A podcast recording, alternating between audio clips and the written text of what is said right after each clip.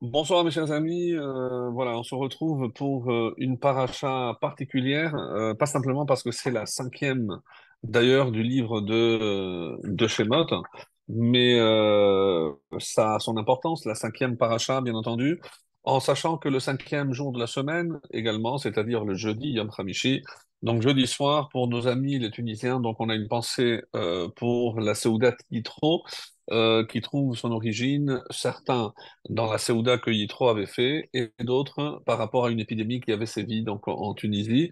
En tout cas, on leur souhaite une bonne Ceuda de Yitro, Be'ezrat Hashem, et que euh, de la même façon qu'on a pu se retrouver tous au Sinaï, ensemble pour recevoir la Torah, qu'on puisse se retrouver très très vite tous ensemble ici à Yerushalayim pour accueillir euh, le Mashiach. Voilà, je sais que normalement c'est une formule qu'on prononce à la fin, mais je voulais vraiment commencer par cela parce que c'est un souhait du fond du cœur et que tous les événements que nous traversons, ici surtout en Israël et en dehors d'Israël, que tous ces euh, événements concourent vers euh, vraiment la Géoula finale, qu'on n'ait plus à déplorer ni de perte euh, de nos soldats, ni de nos otages qui nous reviennent sains et saufs, Be'ezrat Hashem, et que comme Hachem a fait des miracles quand on est sorti d'Égypte, eh ben qu'il opère également euh, des, miracles encore plus merveilleux, euh, comme c'est marqué dans, le texte, montre-nous toutes tes merveilles pour éblouir toute l'humanité, d'abord pour leur montrer que ce que un seul homme a été capable de faire, euh, l'humanité peut aussi le faire. Je parle bien évidemment de cette impressionnante sortie d'Égypte avec la traversée de la mer Rouge. Et Vaishma Yitro, voilà un homme qui a entendu, entendu euh, ce qui s'était passé. On va essayer d'expliquer qu'est-ce qu'il a entendu exactement. Et euh, c'est ce qui l'a amené à tout abandonner donc, euh, selon les différentes expressions du début de la paracha, qu'est-ce que le terme Kohen Midian désigne? Est-ce que c'est un prêtre ou un gouvernant? Et on trouve un gouverneur, donc on trouve les deux, euh, les deux explications, les deux traductions. Soit c'est Kohen, euh, du, un terme qui désigne le prêtre, ou alors un sar. Un sar, c'est un gouverneur. Donc, et il a laissé tomber vraiment toutes ses croyances alors qu'on considère qu'il a été peut-être avec ou euh, même plus que Abraham Avinu, le plus grand idolâtre de, tous les temps de l'histoire de l'humanité. Il connaissait toutes les avodas zarah qui existaient, toutes les formes d'idolâtrie qui existaient dans le monde et elle les avait toutes servies. Et c'est pour ça que c'était un grand, grand spécialiste on va essayer évidemment de voir les origines, d'où la première fois, même si le texte n'en parle pas clairement, mais le Midrash va nous aider à compléter donc qui est ce personnage qui n'est autre que le beau-père, ni plus ni moins que de euh, Moshe Rabbeinu? Qu'est-ce qui lui a valu ce mérite extraordinaire? Est-ce euh, la simple démarche de venir adhérer au peuple juif, puisque on parlera de Yitro comme un converti, et on verra également qu'il y a dans la Torah d'autres convertis et c'est très intéressant de faire un lien avec euh, justement la fête du don de la Torah, la fête de Shavuot, où je vais essayer de montrer qu'il y a un lien entre le don de la Torah, la fête de Shavuot, et par rapport à toutes les lectures que nous y faisons, que ce soit la Paracha, que ce soit la Haftarah ou la Megillat Ruth, il y a toujours un lien avec euh, la Géroute, avec les Guérim, avec les convertis. Donc, euh, pourquoi est-ce ainsi? Qu'est-ce que cela vient nous enseigner? Mais euh, encore une fois, avant toute chose, pour commencer par le début, c'est la paracha du don de la Torah. Et si ça vient en cinquième position, donc on sait que cinq, cinq livres de la Torah, et que euh, c'est grâce à cet événement exceptionnel que nous sommes aujourd'hui ce que nous euh, pouvons être fiers d'être, c'est-à-dire les dépositaires de la parole divine. Nous avons tous été présents, comme le Zohar indiquera, même les âmes qui étaient censées venir plus tard, elles étaient toutes présentes pour assister à cette théophanie, donc cette déclaration, cette révélation de la divinité au Sinaï, où euh, on va entendre de la bouche de euh, Moshe euh, les huit derniers, huit dernières paroles et les deux premières prononcées par Hachem lui-même. Les années précédentes, on avait insisté, surtout autour de la fête de Shavuot, sur cet événement qu'on appelle Matan Torah, Mahamad Har Sinai, donc le fait, cet événement qui a eu lieu au Sinaï, Donc aujourd'hui, on va plus se focaliser sur le personnage de Yitro et sur ce qu'il a apporté, comme euh, nous le voyons au début de la paracha. Et d'ailleurs, c'est assez étonnant. Il est venu nous donner des enseignements, comment gérer, comment faire la gestion. Très, étonnant. Comment personne n'y avait pensé. Et est-ce à dire que si euh, il n'avait pas eu cette initiative, eh ben, on n'aurait pas eu les chefs de 100, chefs de 50, chefs de 10, comme il va le suggérer, c'est trop pour toi, Moshe, tu ne peux pas continuer à gérer tout seul ce peuple, il faut déléguer. Et euh, donc, euh, comment euh, on va écouter Yitro, comment imaginer que cette façon de faire a dû attendre en quelque sorte que quelqu'un de l'extérieur vienne? Alors, les réponses évidemment qu'on a données euh, les années précédentes, c'est parce que personne n'osait dire à Moshe, c'est trop pour toi. Moshe, il ne voulait pas évidemment faire preuve de faiblesse euh, pour reconnaître que c'était une charge trop lourde pour lui. Et donc, peut-être euh, le fait que ce soit quelqu'un de l'extérieur qui puisse, et le beau-père, on dit que lorsque le beau-père est arrivé, ils sont sortis avec le Aaron de la Torah pour l'accueillir. Il n'y a pas que Moshe qui s'est levé, évidemment, à l'encontre euh, de son beau-père, de, de Yitro, mais ils sont sortis avec les tables de la loi. Alors ça, c'est évidemment, puisqu'il faut rappeler qu'il y a deux thèses. La première, c'est que Yitro est venu avant le don de la Torah, et c'est pour ça que on suit l'ordre tel que c'est écrit dans la paracha, et c'est pour ça qu'on ne parle pas qu'il aurait entendu le don de la Torah. Il a, entendu juste ce qu'il y avait avant. Et ce qu'il y a eu avant, juste avant, c'était la guerre contre Amalek. Et juste avant, comme le dira Rashi, c'était la traversée de la mer Rouge. Et donc, euh, Vaishma, Mashemua, qu'est-ce qu'il a entendu Rapporté dans la Gemara, Keliat Yamsouf ou Milchemet Amalek. Donc, c'est ces deux événements. Alors, on, on s'y attardé les années précédentes, puisque quand on parle de la Kriyat Yamsouf, l'ouverture de la mer Rouge, c'est quelque chose de miraculeux, c'est quelque chose d'extraordinaire. Mais ce qui est moins compréhensible, c'est pourquoi lorsque euh, il a compris que c'est un peuple qui allait être euh, euh, continuellement être persécuté, en quoi c'est quelque chose qui l'a attiré? Puisque euh, Amalek est venu finalement pour refroidir le bain, comme on a l'habitude de, dire d'après l'expression du Midrash, pour essayer de calmer les élans d'enthousiasme de, de, la part du peuple juif qui avait vécu des événements hors, hors normes et pour leur dire vous n'êtes pas si invincible que cela, et c'est pour vraiment jeter un froid, et c'est le cas de le dire, jeter un froid à l'intérieur des cœurs du peuple juif pour leur montrer qu'ils n'étaient pas si invincibles qu'ils le croyaient. Et sur ce, c'est Yitro qui arrive. Donc, d'après ceux qui disent que c'est avant Matan Torah, donc la Torah suit ici l'ordre chronologique des événements. Et euh, d'autres thèses disent non, Yitro est venu après Matan Torah. C'est pour ça que lorsque, à la fin de ce passage, il part, il part pour transmettre la Torah autour de lui et il ne serait pas euh, parti alors qu'il s'attendait euh, d'un moment à l'autre à recevoir la Torah. Comment imaginer qu'il puisse partir alors que la Torah va être donnée? Donc ça c'est pour ceux qui euh, pensent euh, justement que euh, Yitro est parti après Matan Torah. Donc on, il y a les deux thèses avec des preuves pour les uns, des preuves pour les autres. On n'est pas là pour départager. Ceux qui veulent plus euh, approfondir il y a des midrashim, il y a des textes dans la Gemara. Donc, nous, on va essayer de poursuivre notre objectif, qui est de comprendre d'abord le personnage et avoir une lecture très différente du sens simple de ce qui est en jeu ici. Qu'est-ce que qui est Yitro, et c'est le Harizal, bien entendu, qui va nous aider à lire tout ce texte d'une autre manière, mais vraiment euh, qui va nous ouvrir les yeux sur autre chose. Mais avant cela, laissez-moi euh, vous introduire les propos justement d'introduction du Zohar. Le Zohar, lorsqu'on arrive à cette paracha, par quoi le Zohar euh, commence-t-il? Et il dit.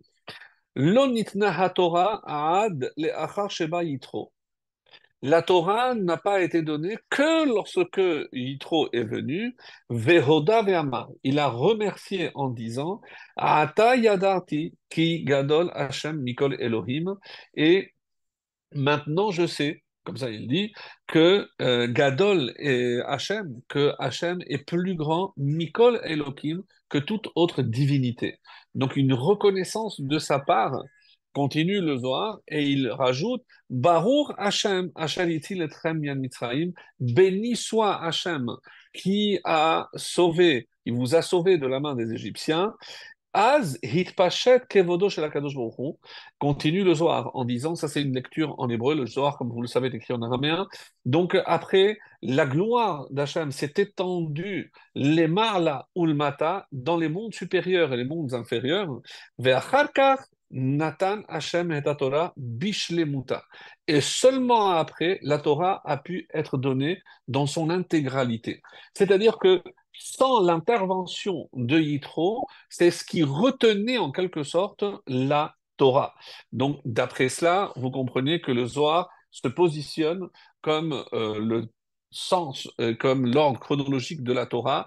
Ici, il fallait d'abord que Yitro vienne pour pouvoir déclencher le processus du don de la Torah. Donc, d'après le Zohar, Yitro est venu avant le don de la Torah et c'est sa venue qui a enclenché justement à engendrer le, don de la Torah. Euh, le rabbi reprend cette notion-là dans l'écouter sur Sichot, pardon, et il rajoute Af de Elion vetarton bekeliat yamsuf bechol olamot. Donc c'est vrai, et c'est comme ça que dans la Chassidoute on explique, donc juste pour expliquer cette notion-là, dans la Chassidoute on explique qu'est-ce qui a changé à partir de Matan Torah. On dit justement que même si les Avot, tous les patriarches faisaient les commandements, faisaient les mitzvot, mais ils n'avaient pas les moyens de marquer la, la matière de spiritualité. Pourquoi? Parce que tant qu'on n'avait pas encore reçu l'ordre émanant d'Hachem. Donc, on n'avait pas la force de marquer la matière du saut de la spiritualité. Donc, c'est ça ce qu'on appelle les mondes supérieurs et les mondes inférieurs.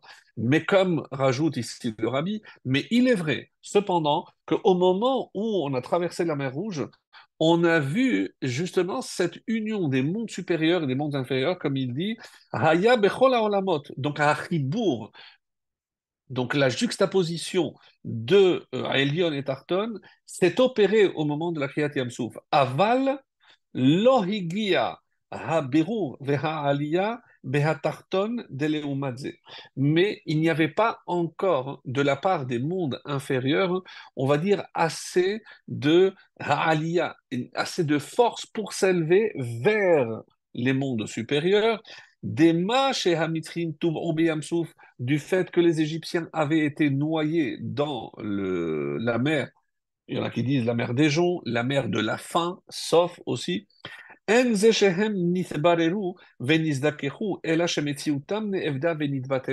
Donc, on n'a pas récupéré ces neshamot-là, mais ils se sont, ils ont disparu.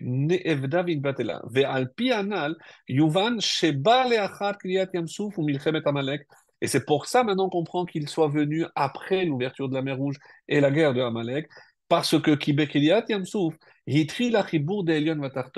le processus de rapprochement entre les mondes supérieurs et inférieurs démarre avec l'ouverture de la mer Rouge, et c'est pour ça que c'était un moment vraiment extrêmement, extrêmement important, mais il n'aboutira qu'au don de la Torah. On va dire que Kriyat Yamsouf est le, moment où on enclenche le processus de la, du don de la Torah. Ava Amalek, et justement, comment expliquer que après avoir atteint ce niveau de Kriyat Yamsuf, comment expliquer qu'il y a encore la guerre de Amalek? Pour nous montrer qu'ici-bas encore, il y a ce qu'on appelle des clipotes, il y a encore des écorces, il y a encore des empêchements, euh, des impuretés qui empêchent justement la matière de s'élever comme elle le devrait vers les mondes supérieurs comme ça qu'on utilise cette, terminologie dans la chassidoute et dans la Kabbalah, que la klipa, c'est-à-dire l'écorce, ce qui empêche le, dévoilement de la lumière divine, cette écorce s'oppose justement à ce dévoilement. La chemba yitro, et par le fait que Yitro soit arrivé à ce moment-là, il a remercié Akadosh Baruch Et c'est Yitro, justement, qui va opérer cette finalité finalisation de Zikour, de purification de, de des impuretés, par le fait que ce soit quelqu'un qui vient de l'extérieur et qui ait rejeté tout ce qui pouvait entraver dans ce monde, autrement dit, toute la Avodazara, le fait qu'il soit venu remercier, reconnaître Hachem, puisqu'on a dit qu'en hébreu c'est la même chose, euh, reconnaître et remercier. Donc le fait qu'il ait reconnu Hachem, donc il a effacé toute idolâtrie, toute forme d'idolâtrie, alors que lui c'était les Havdil, comme on avait expliqué, comme si le pape, dans son, son Urbi, quand il sort faire le discours qu'il fait devant toute la population chrétienne présente dans le monde, ben, il déclarait, je viens de me rendre compte que tout ce qu'on faisait, et ben, c'était une illusion, tout est une erreur. La seule vérité, c'est la religion juive, et je laisse ma soutane ici, et je vais intégrer le peuple juif de ce pas. Alors vous imaginez cet impact, ce que ça pourrait faire? Ben, on ne perd pas, on perd pas l'espoir. Mais c'est exactement comme ça qu'il faut envisager la démarche de Yitro. Reconnaître Hachem, c'est définitivement nettoyer le monde d'en bas de toutes ces clipotes, de tous ces écorces qui empêchent, encore une fois, la révélation de la lumière divine. Et c'est pour ça que le Zohar insiste tellement qu'il fallait ce processus. Ce n'est pas pour rien qu'on a donné la paracha, le nom de la paracha du don de la Torah, à celui qui a permis finalement ce ribourg, cette union extraordinaire entre les mondes d'en haut et les mondes d'en bas, en nettoyant toutes les saletés et les impuretés qui restaient dans ce monde. Ça, c'était le travail colossal opéré par euh, Yitro, ni plus ni moins. Donc, et en parlant du nom de la paracha, vous savez que euh, si on compte combien de parachiotes il y a avec des noms de personnages, donc il y a au total six. Noach, évidemment, Chaye Sarah, ensuite Yitro, c'est la troisième, ensuite nous avons euh, Korach, on a Balak, et la sixième, c'est Pinchas. Donc chacun, évidemment, a une raison, et c'est extrêmement important. Et c'est pour ça que euh, je ne suis pas, j'ai pas tout lu dans le Zohar, mais le Zohar pose, une question, euh, évidemment, en disant, mais quel est le mérite extraordinaire de Yitro? Ce qu'on vient d'expliquer. Ma Zacha Yitro. Pourquoi cette paracha, qui est celle du don de la Torah, a eu le mérite de porter son nom? Alors c'est vrai que Vaishma, il a écouté. On dit, mais quoi, ils il a été le seul à écouter.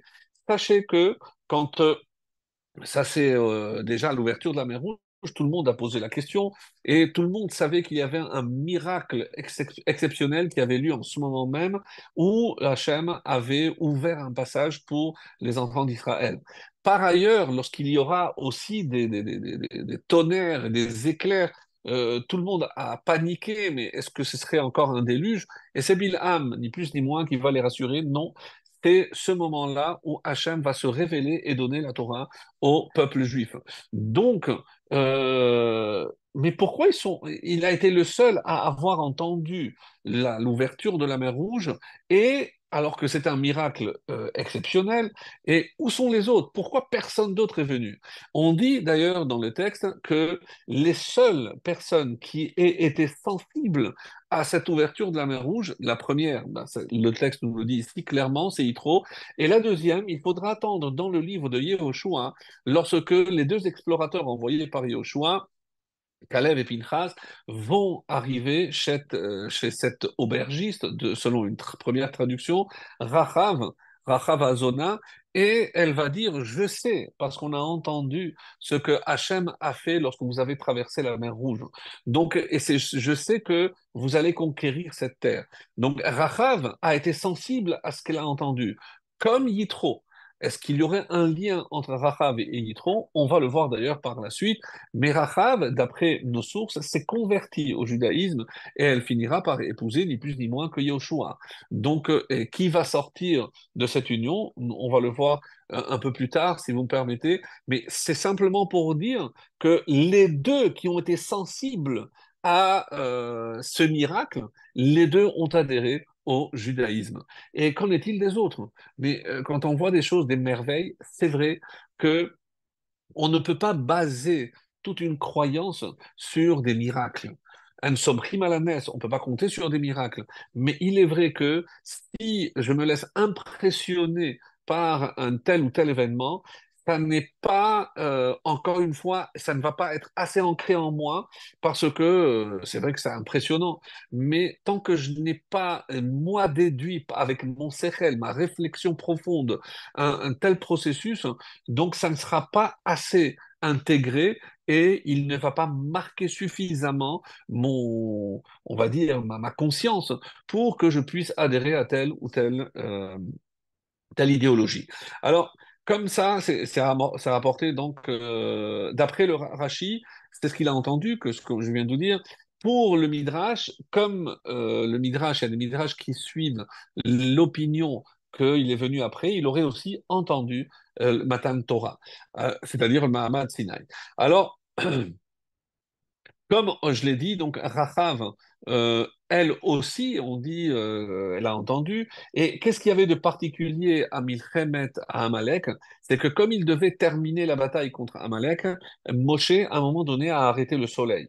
Et évidemment, c'est un événement qui ne peut pas passer inaperçu. Donc tout le monde a entendu. Donc ça, c'est d'après le sens simple. euh, pourquoi on a intégré, qu'est-ce qu'on a entendu avec la guerre de Amalek, que Hachem a permis au peuple juif de euh, continuer à lutter contre Amalek, et pour ce faire, il a arrêté le soleil. Donc, ce n'est pas, ce n'est pas rien. Et tout le monde a vécu, a vu cet événement euh, extraordinaire. Et pourtant, ils sont restés, ils sont restés les mêmes.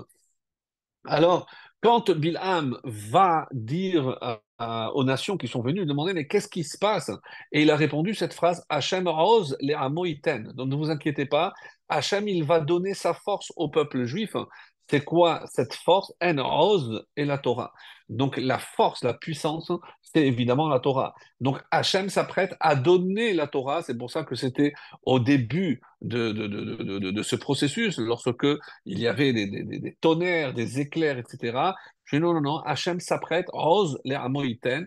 Et à ce moment-là, les nations ont répondu, Hachem yevarech et amo bashalom.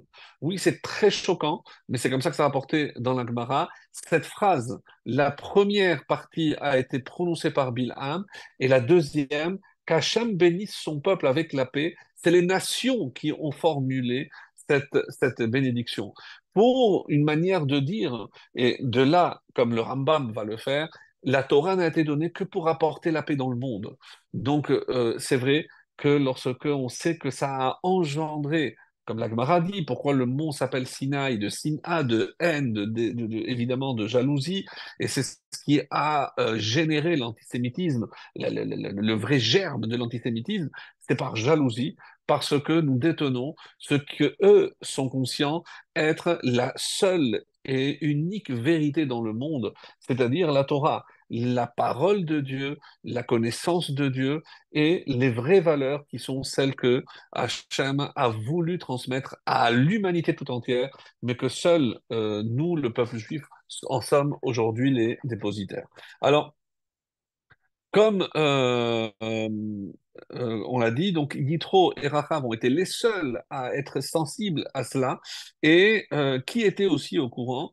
Pourquoi Amalek est venu justement à ce moment-là? Rappelez-vous, on l'avait euh, longuement parlé, puisque ça faisait partie, on va dire, du testament de Timna. Timna, cette femme qui a voulu se convertir à l'époque d'Abraham, de Yitzhak, elle a été rejetée, et elle se retrouve après avec Esav. Et euh, c'est elle qui va laisser donc ce testament de d'empêcher Israël de recevoir la Torah et de rentrer en Israël. Et c'est la raison pour laquelle les descendants, donc Amalek, attendaient patiemment qu'ils sortent d'Égypte pour leur tomber dessus et pour euh, les empêcher justement de se rendre sur la terre d'Israël et de ne pas pouvoir recevoir la Torah. Alors, donc, lorsque on dit que euh, il a entraîné avec lui au moment où il a tout abandonné, je parle de Yitro, lorsqu'il a tout abandonné, le Midrash nous dit qu'il y a énormément de gens qui l'ont suivi. C'est-à-dire, pu- puisque vous imaginez qu'il représentait une religion à l'époque, hum, on va dire majoritaire, et le fait qu'il ait tout abandonné, eh ben, a été un exemple suivi par de très, très nombreux, euh, on, va dire, élèves, de nombreux, nombreux élèves à, à- à- à, qui d'ailleurs a tout rejeté. Et c'est pour ça que dans le village à Midian, euh, il a été un petit peu euh, déshonoré, puisque personne n'a accepté de travailler comment il a trahi euh, notre civilisation, notre culture, notre religion, nos croyances?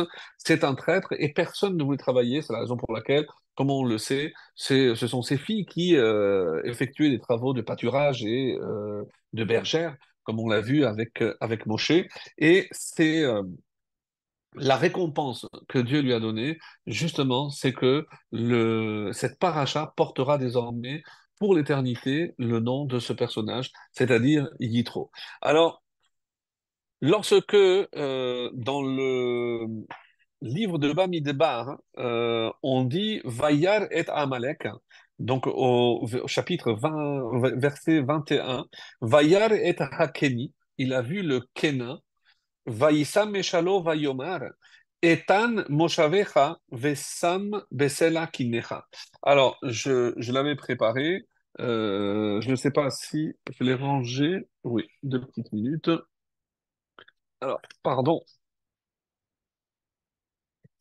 Alors, je vous rappelle, donc c'est dans la paracha de Bilham, euh, donc Bamidebar, Kaf Dalet, je, l'ai rangé entre-temps, euh, chapitre 24, voilà, et c'est le verset 20 et 21. Alors, 20 et 21, c'est lorsque Bilham euh, fait ses prophéties, et voilà ce, ce qu'il dit au sujet d'abord de Amalek. Alors, on va y arriver.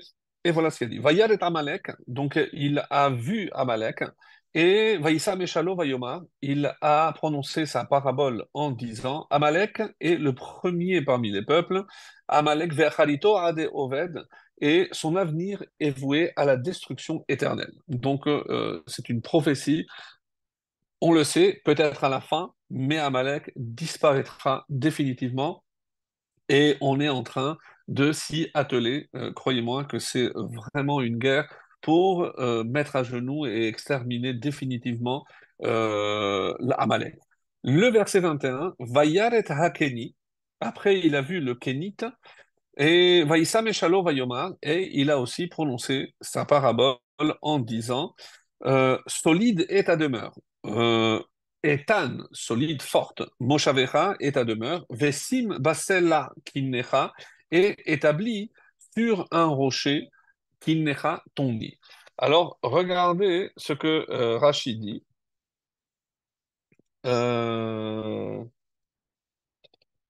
je vous lis le commentaire, donc, euh, regardez comme c'est, ce qui est basé sur Rachid. Il a vu le Kénite. Autrement dit, qui est le Kéni qui est appelé Kéni Lorsqu'on va voir si ça fait partie des noms de Yitro.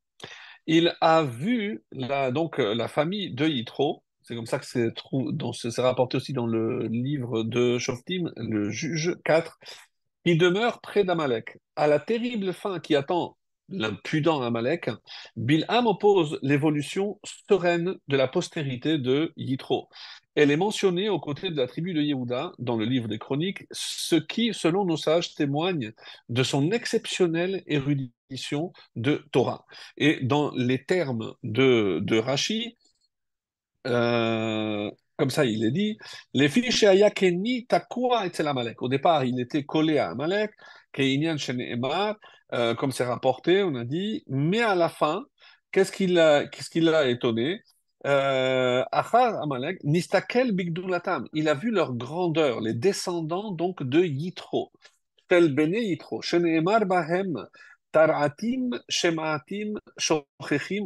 Donc, et on a vu, comme c'est rapporté dans Sanhedrin euh, 106, que tous les descendants de Yitro vont être des juges. Donc, c'est ce qu'il a, vu, comment expliquer le contraste entre Amalek et, euh, et le Kéni, donc qui est autre que euh, Yitro. Donc, pour montrer que c'est pas seulement Yitro, mais il aura une descendance exceptionnelle. Et on va euh, continuer à, le voir en- ensemble. Alors, parmi les noms de Yitro, on a dit, il y en a sept. Alors que Moshe, on avait vu, il en avait 10. hein. Parmi ces noms, il y a Reuel, Yeter, euh, Chovav, Chever, parce qu'il a fait le chibour entre, on a dit, on a expliqué, d'après la, la, la, d'après le, le, le Zohar et la Chassidoute, il a fait le, le lien entre le, le haut et le bas. Kenny, c'est pour ça que quand chaque fois qu'il est question des Kenim, c'est les descendants de Yitro, et Poutiel.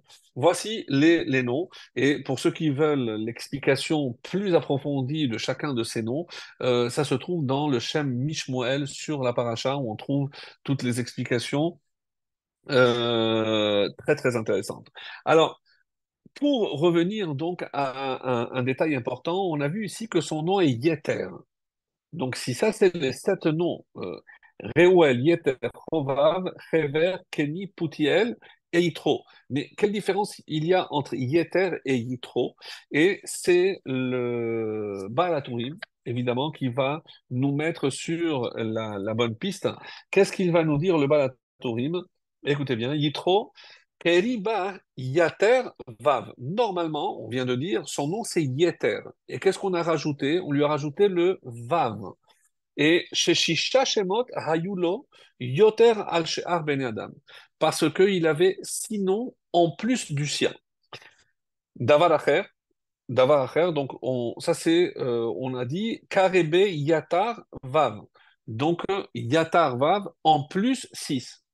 Ça, c'est ce qu'on peut expliquer. La première explication qu'il nous donne, les Balatorim, d'où le nom euh, Yitro, pour nous dire qu'il y a en plus six. C'est-à-dire six noms en plus du sien. Bon, ça, c'est une explication. Shisham et Shemotam, donc euh, maintenant d'avoir à une deuxième explication du Balatorim. Sheba le Kabel Yud Diberot, donc euh, le premier Yitro, donc Yud, c'est les dix commandements puisqu'il est venu recevoir les dix paroles du Sinaï, Ve vav mitzvot yoter al sheva rishonot shel nistavu bnei Noach. Donc on sait que, à part les sept lois noachides, combien on a rajouté de mitzvot? Ben, 613 moins 7, c'est 606.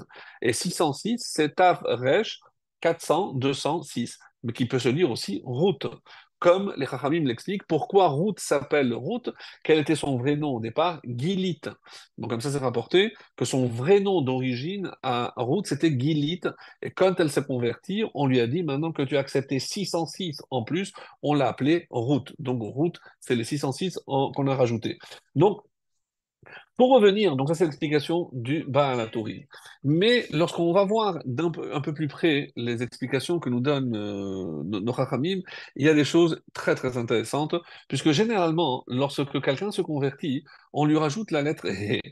On a les premiers exemples, c'est Abraham et Sarah. Donc Abraham n'aura pas d'enfants, Abraham aura des enfants, et c'est le cas. Donc Hachem a donné un He à Abraham, un He à Sarah, qui s'appelait au départ Sarai. Donc le He, qui est la de la fertilité, certes, mais c'est aussi la conversion. D'ailleurs, on le voit, donc Ben He He dans les Pirkei Avot, fils de He He, c'est-à-dire fils de converti et de convertieux. Donc son père et sa mère, les deux étaient des convertis.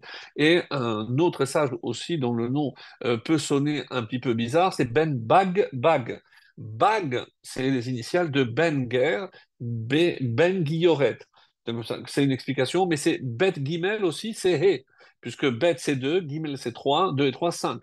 Donc pour nous dire qu'il y a ici une conversion de la part de sa mère et de la part de son père. Donc Ben He He, Ben Bag Bag, ça revient toujours à la lettre He, qui est celle qu'on rajoute pour la conversion. C'est assez rare qu'on rajoute un vav lorsque on parlera ici d'une conversion. Et c'est apparemment ce que, si je pars du principe que Yeter était son nom d'origine, parmi les six noms qu'il avait, donc c'est qu'on lui a rajouté un vav. Et on va expliquer pourquoi il a, on lui a rajouté ce vav, comme l'a suggéré d'ailleurs le Balatorim.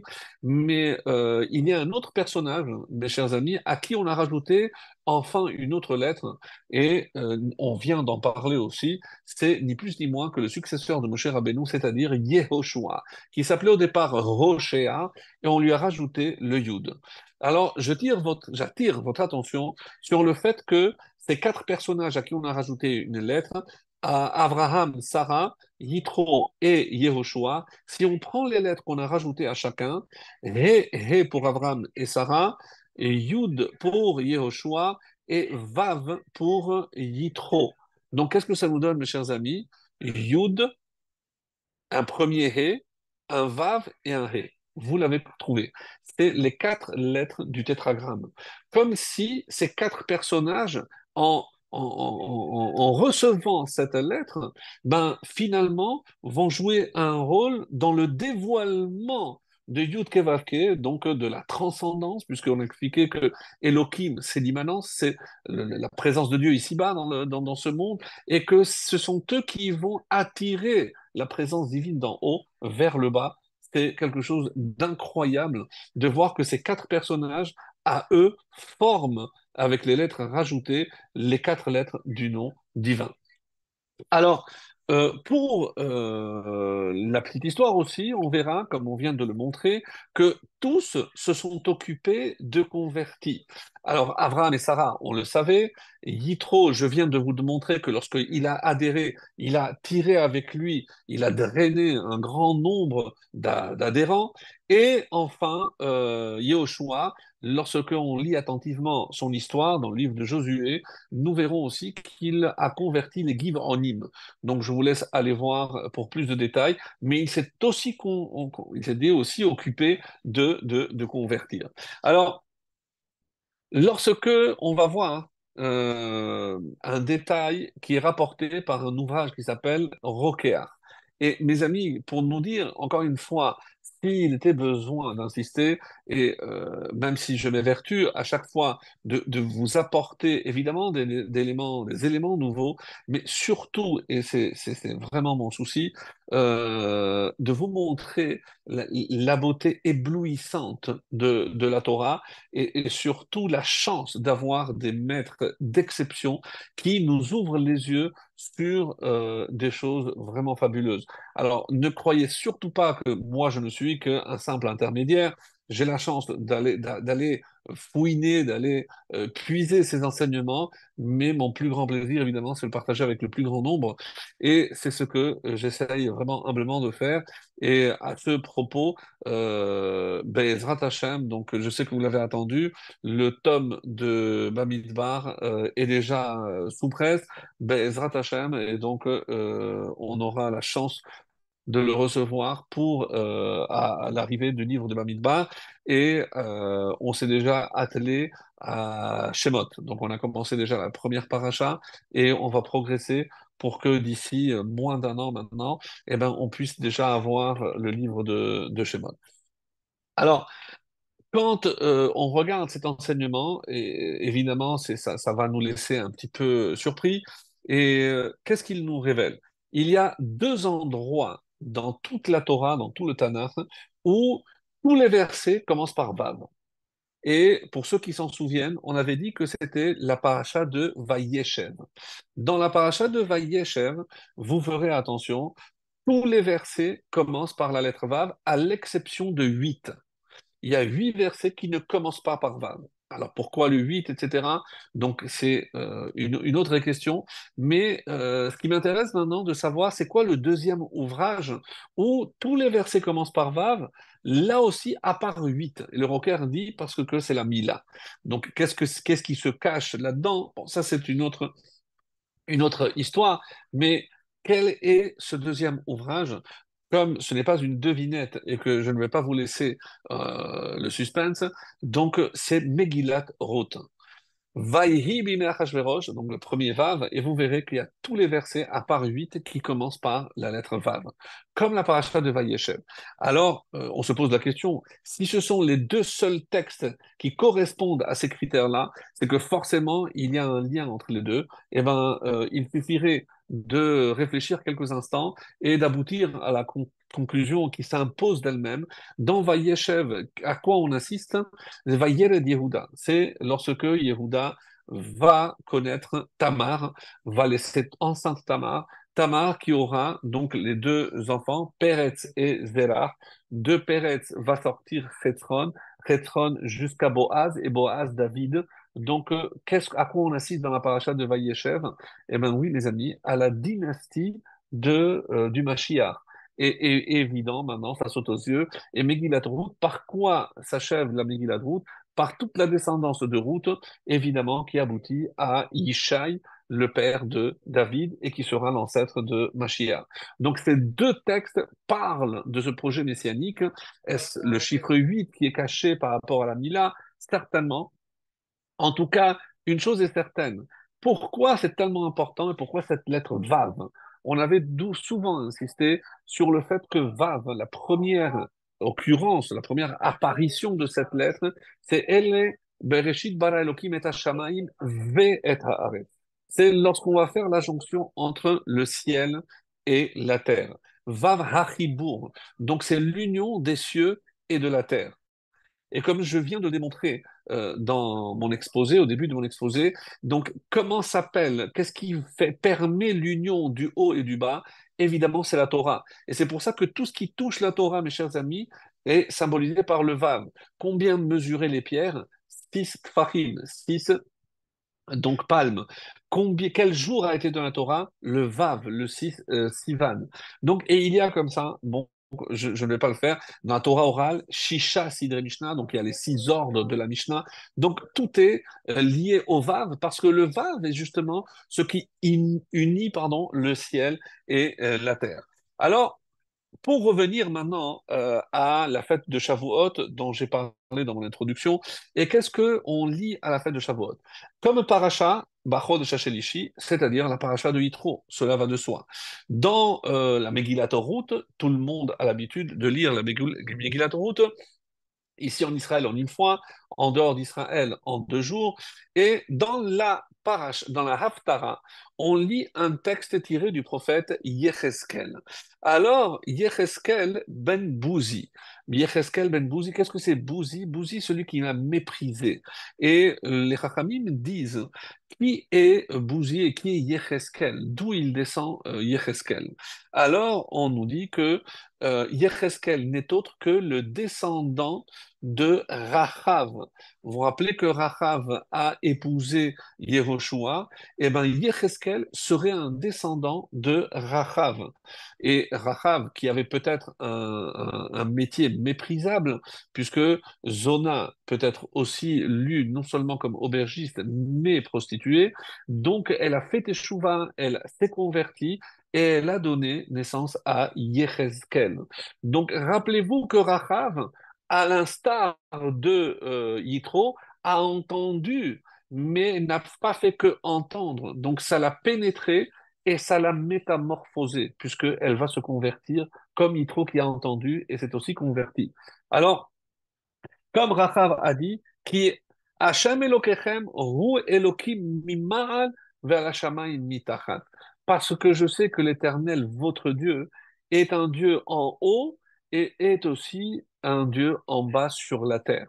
Alors, euh, le Midrash nous dit, mais, mais comment Rachab pouvait savoir ce qui se passe en haut? Puisque elle, elle n'a pas été à traverser de la mer Rouge. Ceux qui étaient à traverser de la mer Rouge ont vu les phénomènes dans les mondes célestes exceptionnels, je veux bien. Mais Hachem lui a dit, tu auras comme récompense, toi qui as deviné ce qui se passait en haut, tu vas avoir un descendant qui sera le seul avoir une vision de ce qui se passe en haut. Et en effet, nous savons que Yecheskel est le seul qui a eu la vision du char céleste, de cette fameuse vision qu'il a été le seul à avoir. Et c'est une récompense pour son ancêtre qui n'est autre que Rachav, l'épouse de Yehoshua. Alors, et ça, c'est le Sacha, ça, c'est la, la, récompense. Tu auras un fils qui verra ce que aucun autre homme peut voir dans le ciel, et c'est cette vision-là. Donc, on a ici Yitro, qui est un converti, et Ruth, qui est aussi une convertie, et Yecheskel, qui descend aussi d'une convertie de Rachab. Donc, toutes les lectures de Shavuot, mes amis, tournent autour de convertis, et c'est incroyable, encore une fois. Alors, un autre point qui n'est pas du moindre, et ça c'est encore avant d'aborder la, vision du Harizal, c'est le prix Tzadik, Rabbi Tzadok Hakohen de Lublin, qui nous dit que si on veut, on veut savoir la teneur d'un événement, je regarde dans la Torah orale où est-ce qu'on décrit cet événement. Et on le sait, où est-ce qu'on trouve le, don de la Torah? Eh bien, c'est dans le traité de euh, Shabbat, notamment à partir de la page 87, 88, 89. Donc là-bas où on parle de tous les événements qui sont liés au don de la Torah. Et il dit, mais pourquoi on a choisi le Masechet Shabbat? Pourquoi c'est pas Psachim? Puisque c'est en sortant euh, de, l'Égypte, alors avec à.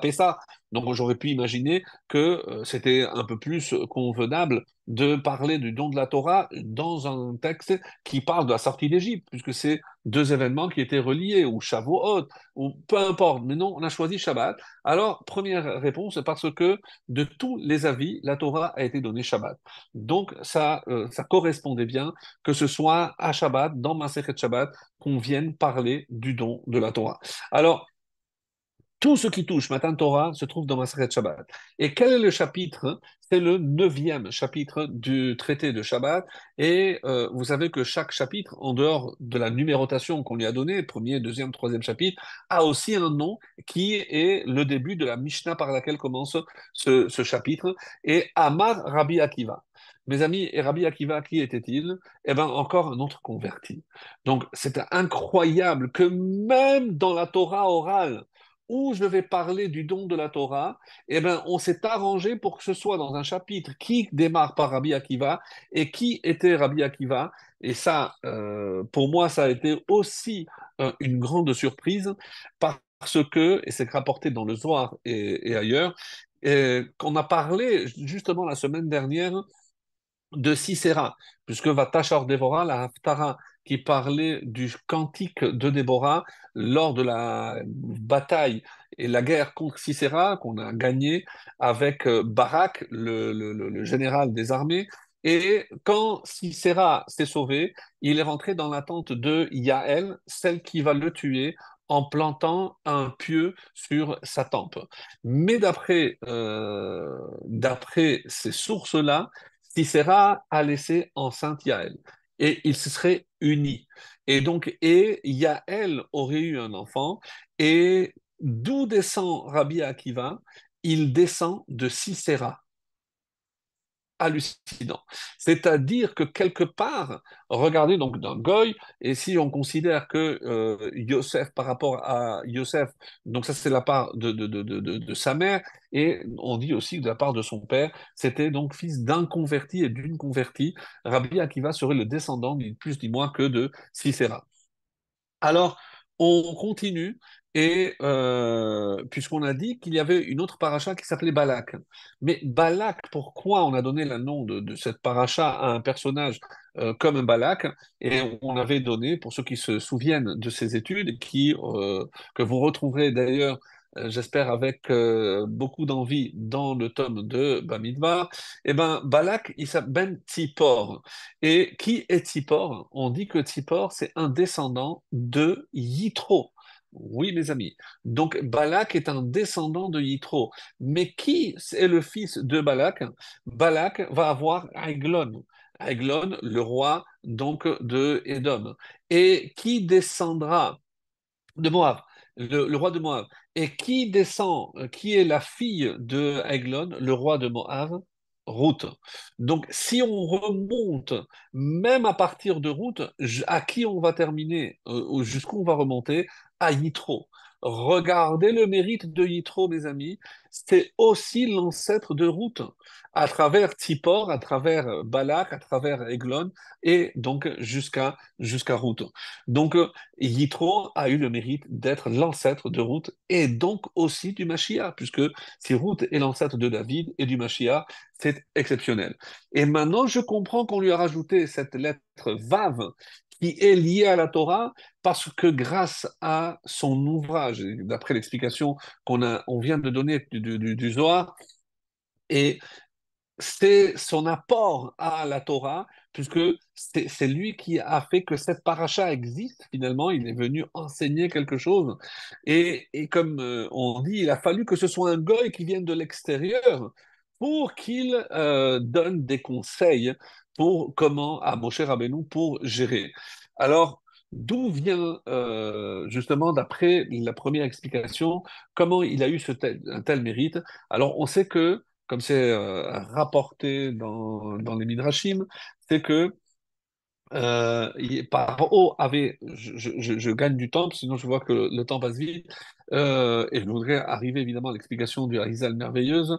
Et donc, euh, je rappelle que euh, à Pharaon, Pharaon avait trois conseillers en, la personne de Yitro, de Bilham et de Iyov.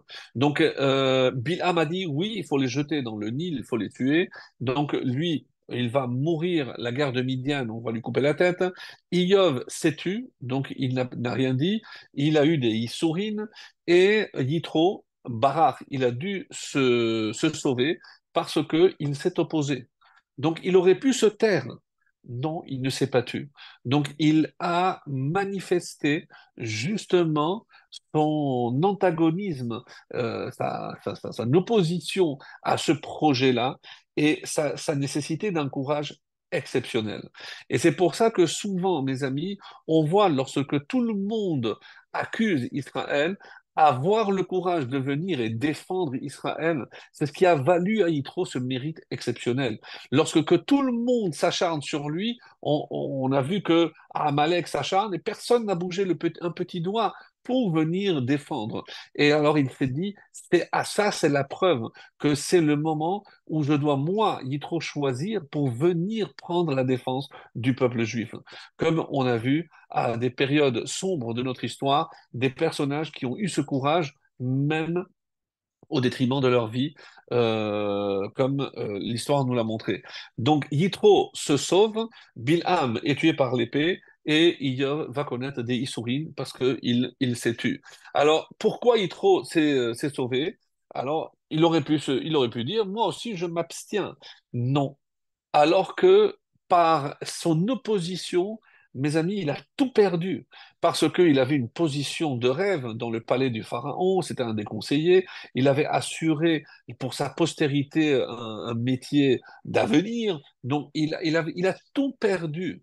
Et, c'est incroyable, mais qu'est-ce qui a valu à ce personnage le fait de mettre en avant euh, une vérité, une conviction profonde qu'il avait, même contre tout, tout, tout tous ses euh, contemporains, eh ben, tant pis, il est allé au-delà. Euh, et c'est pour ça que, parce que toi, tu ne peux plus donner des conseils dans le triumvirat de, de Pharaon, eh ben, tu, je vais te récompenser et tu viendras donner des conseils dans, chez moi, dans mon peuple. Et il est venu donner des conseils à, à, à Moshe. Ça, c'est d'après le chat. Donc, c'est très beau. C'est comme une sorte de récompense, de, de, de, compensation, plus exactement, puisque tu as fait fi de ton poste que tu avais, un poste en or, eh ben sache que je vais te récompenser et tu vas être le conseiller de mon berger à moi, de ni plus ni moins que Moshe Rabbeinu. Alors, alors, c'est pour ça qu'il est dit dans le psaume Hallelu kol avdei Hashem. Donc, euh, louez tous les serviteurs d'Hachem, que toutes les nations fassent son éloge, qui gavar alenu chasdo, parce que sa bonté est sur nous. Mais euh, alors la bonté est sur nous, le peuple juif, et c'est les goïms qui vont faire la louange de Dieu. Alors le Rav de Brisk donne une réponse merveilleuse. On dit oui, parce que ce sont eux qui savent tout ce qu'ils ont comploté contre nous et qui n'a pas abouti. Ils savent qu'Hachem nous protège. Qui mieux que celui qui est ourdi tous ces plans-là, vous pouvez faire tous les plans que vous voulez. Vetoufa, mais tout sera annulé. Pourquoi? Qui a Immanukel? Parce que Hachem est avec nous. Donc, qu'on ait vraiment le mérite de voir ça aussi aujourd'hui, de nos jours, de voir tous ces plans, tous ces projets qui sont ourdis à droite et à gauche, et que Hachem continue de nous protéger. Et c'est pour ça euh, que Pharaon a dit Badavar asher zadou alehem, parce que moi je sais ce qu'ils ont comploté contre vous. Moi je faisais partie. Et comment Hachem les a euh, finalement punis, mida keneged mida. Pourquoi Hachem les a noyés Eux qui avaient voulu noyer vos enfants, comment Hachem s'est vengé et il a fini par les noyer. C'est la preuve qu'il y a une justice divine et c'est ça qui a évidemment ouvert les yeux à, à Yitro. Alors, Jusqu'ici, on va dire, c'est la partie euh, dévoilée. On va maintenant aborder, si vous le voulez bien, euh, donc si Hachem nous donne le temps, euh, en tout cas, on va essayer de faire vite, la partie qu'on appelle euh, Niftar, c'est-à-dire maintenant, d'après une lecture du Harizal, comment lire euh, tout ce passage et vous allez voir des choses. euh, alors, pour certaines, je pense qu'on en avait euh, abordé, mais à peine. Mais là, véritablement, ça vaut euh, vraiment le coup. Et nous savons que il y a, euh, juste en préambule, euh, une notion qu'on appelle Heder Hagilgulim.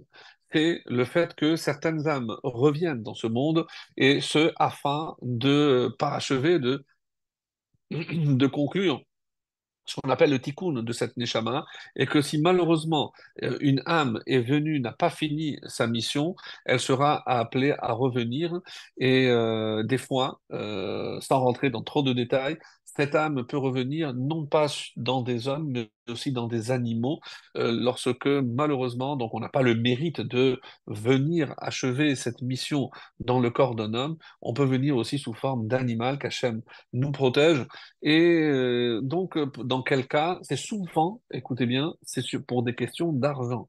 C'est pour ça qu'il faut être vraiment d'une honnêteté euh, exemplaire la première question qu'on nous pose lorsqu'on arrive là-haut. Est-ce que tu as été honnête dans tes échanges commerciaux? Donc, euh, quoi, avant de fixer un temps de la Torah, avant tout le reste. hein.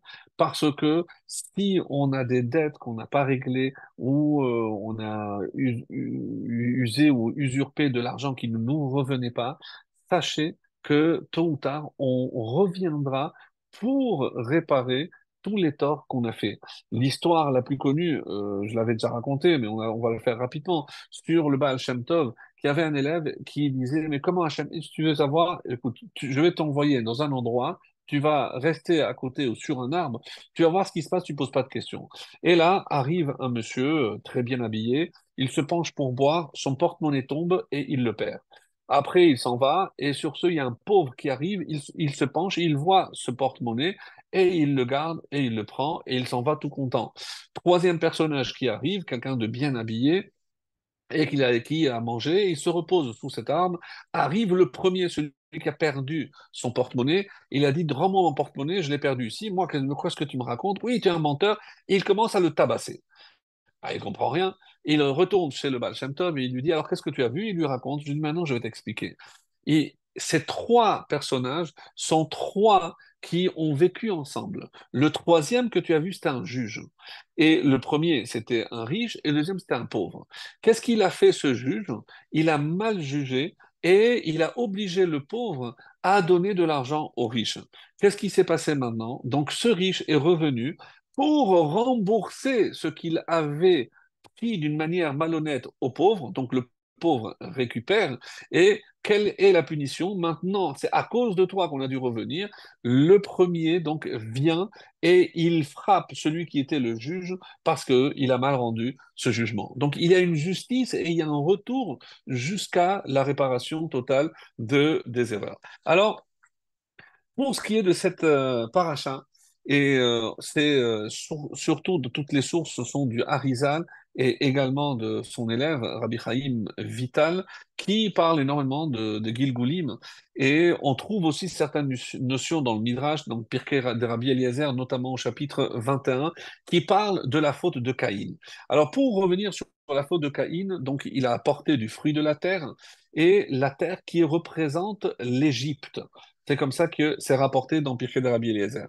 Et Hevel, il a apporté mi Bechorot de, de, de, de- meilleur, du meilleur de, ses, euh, de, son troupeau, on dit qu'il a apporté de la laine. Donc euh, l'un a apporté du lin, l'autre a apporté de la laine, d'où donc ce mélange qui a entraîné la mort et qui nous est interdit jusqu'à aujourd'hui.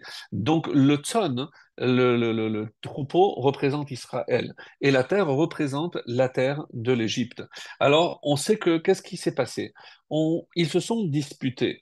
Ils se sont disputés, alors il y a trois opinions. Donc je passe très vite pour aller à l'essentiel. Quelle a été la source? Puisque dans le texte, Vayomer, il a dit, mais le texte ne rapporte pas sur quoi ils ont discuté. Alors il y a trois opinions différentes dans les sources qui sont très intéressantes. La première, c'est ils se sont disputés sur les biens mobiliers et les biens immobiliers.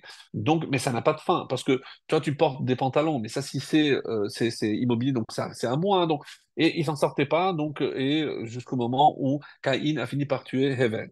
Deuxième, un peu plus, euh, c'est pour savoir se disputer sur l'emplacement du Beth Donc, est-ce que c'est parce que si c'est quelque chose de spirituel, donc ça doit être dans ma partie à moi, mais si c'est sur la terre, donc c'est euh, Caïn qui dit non, c'est sur la terre, c'est moi. Donc, ils sont disputés sur l'emplacement du Beth Amikdash. Et euh, troisième explication, c'est celle que moi j'avais déjà donnée, c'est parce que Hevel est né avec deux jumelles. Caïn, qui était l'aîné, il a dit non, je m'excuse, mais cette femme ne te revient pas, moi je suis l'aîné, donc c'est moi qui ai droit à une double part. Donc cette deuxième euh, jumelle me revient à moi. Et sur ça, ils se sont disputés et il a fini par le tuer. Donc, ils vont revenir. Ils vont revenir sous euh, la forme de deux personnages.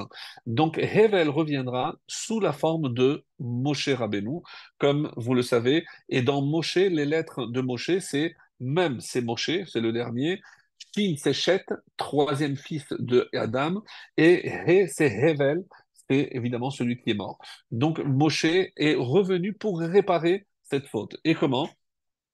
Il faut maintenant que lui tue Caïn. Et Caïn est revenu sous ces trois euh, personnages qu'on appelle Korach. Euh, donc, euh, Korach est le premier, donc l'Égyptien, pardon, est le premier, Yitro, comme vous le savez, et Korach. Et euh, pourquoi ces trois? Alors, il y a une explication, parce que c'est trois niveaux de l'âme, en quelque sorte, etc. C'est l'explication qui est donnée par le Shlach HaKadosh. Et qu'est-ce qui s'est passé avec l'Égyptien? Il l'a tué. Korah, il a été avalé par la terre. Et on va voir donc avec Yitro, c'est la dernière phase, c'est celle à laquelle on assiste dans notre paracha. Vaikar Yitro. Donc maintenant, si je mets à la place de Yitro, je mets Caïn. Donc, qu'est-ce qu'il a pris? Et Tzipora. Mais je dis pour dis-moi il a pris sa fille. Non, il a pris Tzipora, Eshet Moshe, qui doit être la femme de Moshe. Pourquoi? Parce que qui est Tzipora C'est l'âme de la deuxième sœur, de la deuxième femme de Hevel, celle qui a été prise par Caïn. Il faut maintenant que Caïn vienne sous la forme de euh, Yitro et rende à Moshe Hevel la femme qu'il lui avait Alors, euh, quand, quand, on a dit d'aimer Achicha, donc euh, les sangs de ton frère euh, pleurent. Alors les, les posent la question, mais qu'est-ce que d'aimer? Il a tué, il n'a pas tué, oui, mais tu as tué aussi ses descendants. Et c'est pour ça que quand il est écrit ici, avec Vaïkar, et Tzipora, et Moshe, et la suite du verset, qu'est-ce qu'elle nous dit? Et ses deux enfants pour alors, et il est venu, il a dit voilà, puisque euh, n'y a pas eu, Hevel n'a pas eu de descendants, je viens maintenant avec tes descendants, je te rends tes descendants. C'est comme ça que on, lit ce, texte-là. Et Yitro va faire une Seuda, un Korban, et c'est pour réparer justement quand il a offert à Hachem, il a offert ce qu'il y avait de plus vil, le lin, et là il a voulu rendre à Hachem, et c'est sous forme de Seouda. Et quand il se présente devant Moshe, qu'est-ce qu'il dit? Et c'est Rabhaim Vital qui nous donne cet enseignement. Ani chotencha yitro. Je suis ton beau-père Yitro. Alors, qu'est-ce que ça veut dire euh, Il ne savait pas? Non, regardez les premières lettres. Ani, Aleph, chotencha, Chet, Yitro, Yud. Aleph, Chet, Yud, Achi. Tu es mon frère. Je suis Hevel. Et je, je, suis Caïn. Et je suis venu réparer la faute du passé. C'est comme ça, donc, qu'il faut lire ce passage exceptionnel. Alors, Qu'est-ce qu'il a réparé? Justement, quand ils étaient ensemble dans le, dans champ, comme ça c'est rapporté dans la Torah, va yomer Caïn le Et Caïn a dit à Hevel. Qu'est-ce qu'il lui a dit? Le texte ne nous le dit pas. Et c'est dans le Targum Yonatan qui apporte un Targum du Yerushalmi, qui est exceptionnel, qui est en araméen, mais je vous le dis directement en français.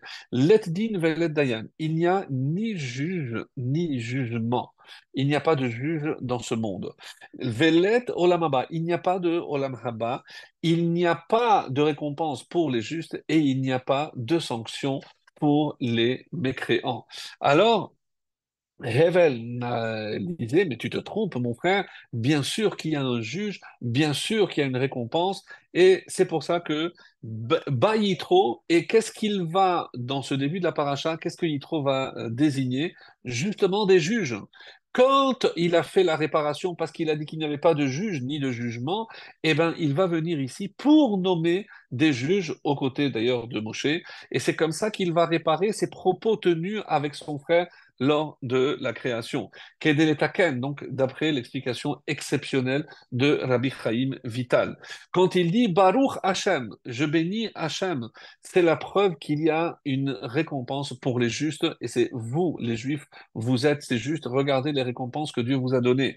Asher Zadou, et parce que moi je sais ce que vos, vos, ennemis ont comploté contre vous, et regardez ce qui est arrivé, maintenant je reconnais qu'il y a aussi une punition pour les méchants. C'est-à-dire, dans tout le début de cette paracha, qu'est-ce que euh, euh, dans la bouche de Yitro on est en train de mettre? C'est tout ce qui vient réparer la faute initiale de Caïn envers son frère Hevel. Alors, par rapport aux fautes que Caïn a faites, malheureusement, on dit qu'il y a Gilouy Arayot. Pourquoi Gilouy Arayot Les relations Parce qu'il a pris de manière illégale la sœur de son frère qui ne lui revenait pas. Avodazara, en disant qu'il n'y a pas de juge dans le monde, une référence à Hachem, donc il a nié l'essentiel, c'est évidemment assimilé à Avodazara, et Shfichut Damim, il a tué évidemment son frère. Donc Yitro doit maintenant réparer ces trois notions-là, et c'est pour ça que d'abord on a dit qu'il a nommé des juges, et le fait qu'il y ait des juges, c'est pour empêcher justement qu'il y ait des meurtres. Donc les juges sont là pour imposer la loi. Et donc c'est pour ça que la matara du, du Beddin. On va voir également qu'il euh, était euh, Yitro qui s'est converti et il est, il est appelé Rosh Hagerim, donc euh, celui qui est à la tête de tous les convertis du peuple juif, c'est Yitro, et euh, qui va donner sa fille, Tsipora, qui est la sœur, on l'a dit, qui va la donner à Moshe. Et de Yitro, il a eu un fils aussi qui s'appelle Tzipor, Zippor qui a eu Balak, qui est le euh, et dont Yitro euh, qui est donc le petit-fils donc Balak est le petit-fils de, de Yitro. Alors pour revenir à Yecheskel, comme on l'a dit, c'est aussi le petit-fils de Rachav. Et euh, dans le texte, on dit qu'elle, elle a cherché Hot Emet elle a cherché une lettre, un signe. Donc on peut lire Hot comme un signe, mais on peut lire aussi comme une lettre. Et donc, quelle, quelle lettre de la vérité le Zohar nous dit? C'est la lettre Vav. La lettre Vav est la lettre de la vérité. Alors c'est vrai, on a expliqué que au contraire, 9, c'est le mensonge, mais on ne parle pas du chiffre ici, on parle de la lettre Vav, qui fait le, le Et le Harizal nous dit que euh, dans le texte de, Rizal, c'est comme ça que c'est marqué. misot Kain. Donc elle, elle vient de la base de Caïn, Vechen Baala Chever Akeni, et aussi Chever Akeni, qui n'est autre que Yitro. Tout ceci pour nous dire que tous ces personnages sont venus, sont venus pardon, essentiellement pour faire la réparation de la faute de, de Caïn. Et quand à la fin, euh, Dieu doit euh, exiler expulser euh, Caïn du, euh, de l'endroit, il, a dit, mais comment le premier qui va venir va me reconnaître? On dit qu'il lui a mis une lettre. Je vous laisse deviner. Donc cette lettre, d'après euh, c'est aussi la lettre Vav, et c'est comme ça que c'est rapporté. Dans un ouvrage qui s'appelle Tiferet Yonatan, le Rav euh, Yonatan et Peshutz aussi, qui euh, parle euh, de la Haftara dans, de la paracha de Vaïgash. Donc aucun lien avec ce qu'on a vu, mais il pose une question qui nous intéresse. Comment est appelé quasiment dans tout le livre de Yecheskel, comment Dieu s'adresse à lui et il lui dit Ben Adam, fils de Adam. Alors c'est curieux. Pourquoi fils de Adam? Parce que on nous dit que il est venu pour réparer la faute de, du fils de Adam, qui est le fils de Adam, Caïn. Donc Yecheskel, qui, on a vu donc d'où il descend aussi par rapport à Acha, est venu aussi, lui aussi, réparer la faute de, de Caïn, la faute de Caïn. Et c'est pour ça que euh, dans le texte de Yecheskel, que je vous ai préparé ici, donc on est au chapitre 24, le verset 15 et 16, Et je vous lis un commentaire de, du exceptionnel qui va dans le sens de ce que nous avons dit. Alors on a dit et Mahmat Enecha. Alors euh, dans le verset euh, dans le verset 16 euh, de Yecheskel, voici qui est dit. La parole de Dieu me fut adressée en ces termes, Fils d'homme, Ben Adam, voici que moi je vais t'enlever brutalement ce qui charme tes yeux. Mahmad Enecha. Mais tu ne te lamenteras pas, tu ne pleureras pas, et les larmes ne viendront pas à tes yeux. Qu'est-ce que c'est Qu'est-ce que Dieu va lui prendre? Alors, euh, lorsqu'on regarde par exemple le- le- le- l'explication de Rashi, euh, Mahmad Enecha, qu'est-ce que c'est euh, Rashi, il nous dit ici, Ishtecha. Donc, je vais te prendre ta femme. Donc, on dit pourquoi Yecheskel doit perdre sa femme. Donc, qu'est-ce que, comment on peut, on peut, on peut imaginer ça? Alors, le- l'explication en commentaire du Chida exceptionnel nous dit Mahmad Enecha. Mahmad. Ma- C'est un signe aussi. Qu'est-ce qui est charme, qui est, précieux euh, aux yeux d'Hachem, aux yeux de Yecheskel, c'est le temple. Donc une allusion au temple qui allait être détruit. Ve'amar, hineni loker mimecha, mais je vais te prendre de toi, de en ha'isha meta el aleba'ala. Parce que si je dis que c'est sa femme, on sait très bien que la femme, lorsqu'elle quitte ce monde, elle meurt que pour son mari, comme c'est rapporté dans Sanhedrin 22. Et vers Rabbeinu Arizal, écoutez bien, Rabbeinu Arizal, dans Shar Psukim, nous dit que Yecheskel était de la source de Caïn, Hevel, qui avait tué Hevel, Velakarte Omato, et qui lui a pris sa deuxième euh, jumelle,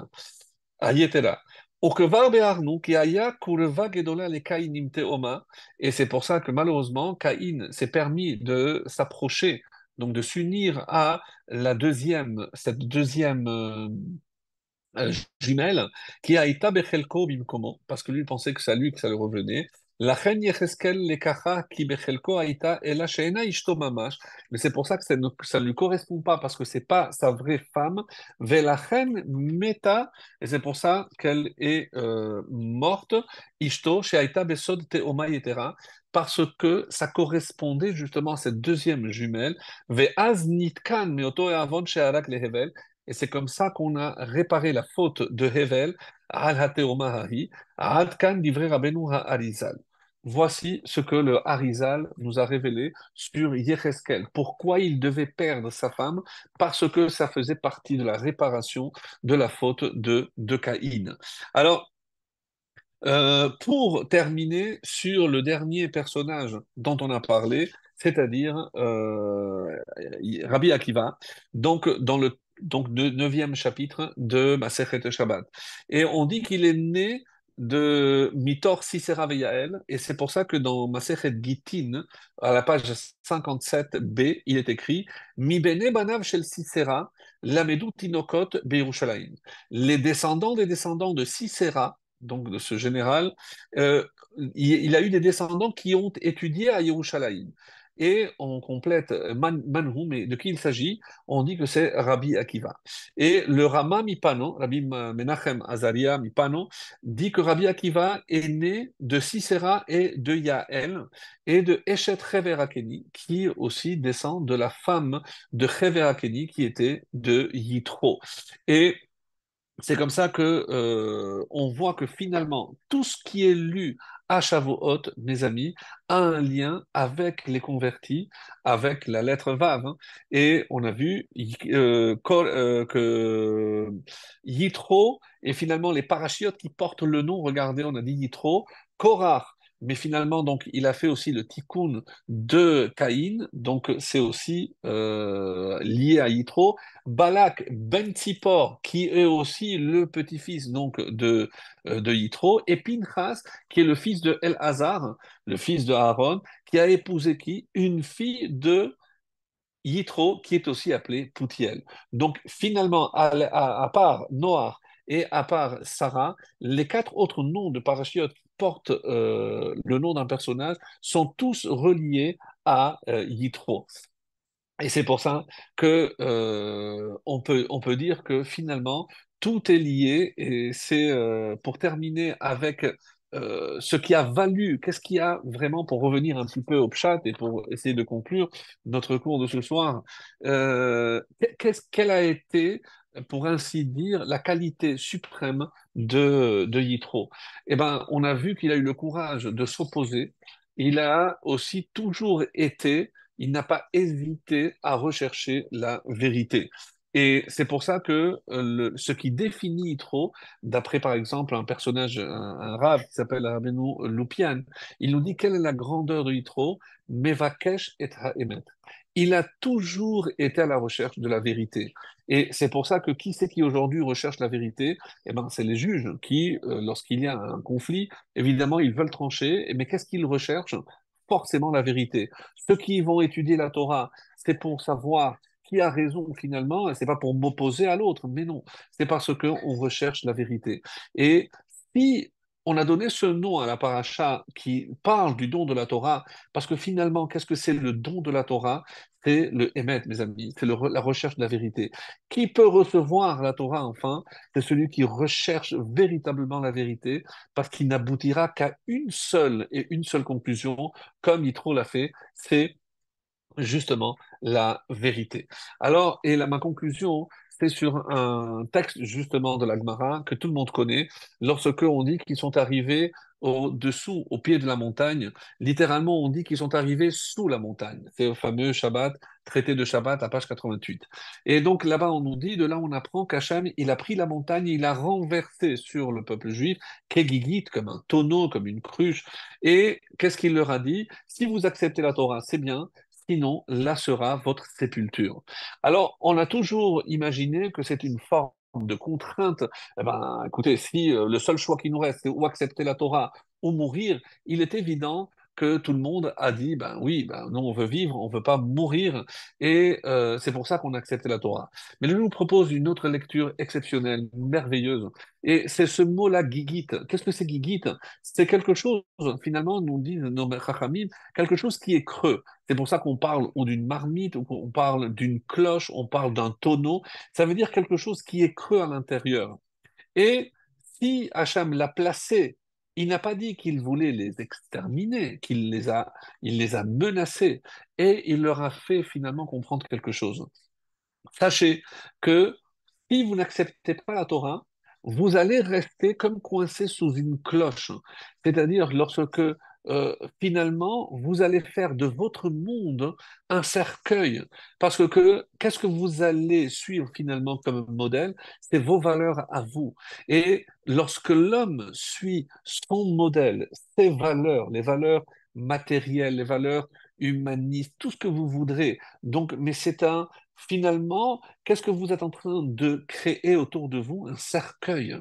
Donc là, c'est comme ça que vous allez vous enterrer. Maintenant, ce que moi je vous propose, la Torah, c'est pour ne pas vivre dans ce carcan que vous êtes en train de vous créer autour de vous. Et c'est pour ça que le texte nous dit que les, lettres étaient gravées, Sarout, ne dit pas gravé, parce que ce qui est gravé, figé, Mecherut, c'est la liberté.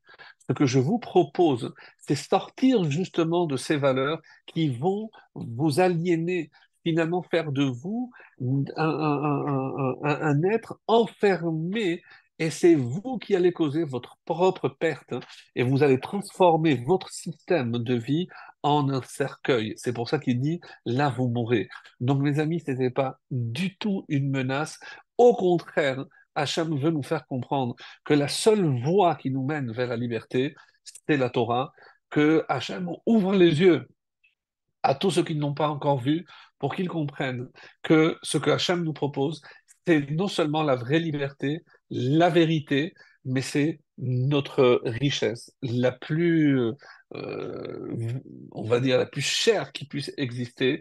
Et c'est ce que je souhaite à tous, d'ouvrir les yeux pour enfin comprendre où se trouve la vérité et surtout la, la, vérité, comme je l'ai dit, pardon, et aussi la liberté. Qu'Hachem nous ouvre les yeux et qu'on puisse tous voir et être vraiment des êtres libres aux yeux de Dieu.